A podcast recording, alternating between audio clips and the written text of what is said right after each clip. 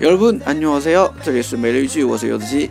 네, 오늘 우리 배울 표현이 한국인들이 가장 많이 쓰는 표현인데요. 어, 今天我们要学的这个句型吧，啊，也是韩国人经常用到的一个句型. 아, 네, 우리 길거리에서 어, 오랜만에 친구를 만나게 되면 예, 가장 먼저 하게 되는 말은 무엇일까요? 如果我们在路上碰到了一个好久不见的朋友，那我们之前想起来的一个句子是什么呢？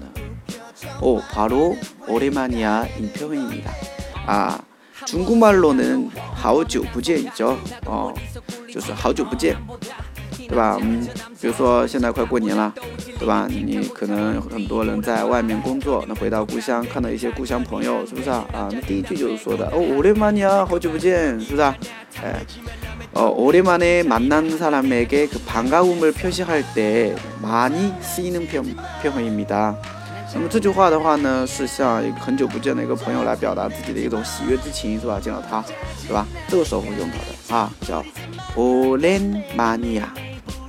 오랜만이야.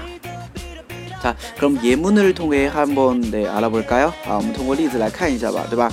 好，比如说第一个例子啊，我们嗯可以说这个啊， 오랜만이야, 잘 지냈어?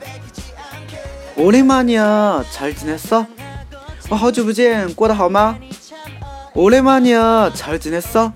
아, 잘 지냈어? 아, 就是过得好吗?是吧？呃，见到朋友的话，肯定寒暄几句，对吧？我好久不见，过得好吗？等等，是吧？所以这个就得挺常用啊。啊，对话当中呢，比如说啊，我진짜오랜만이야그래여기웬일이야아나좀볼일이좀있어서 진짜오랜만이야어好久不见啊，真的啊그래是呀여기웬일이야你怎么在这儿啊？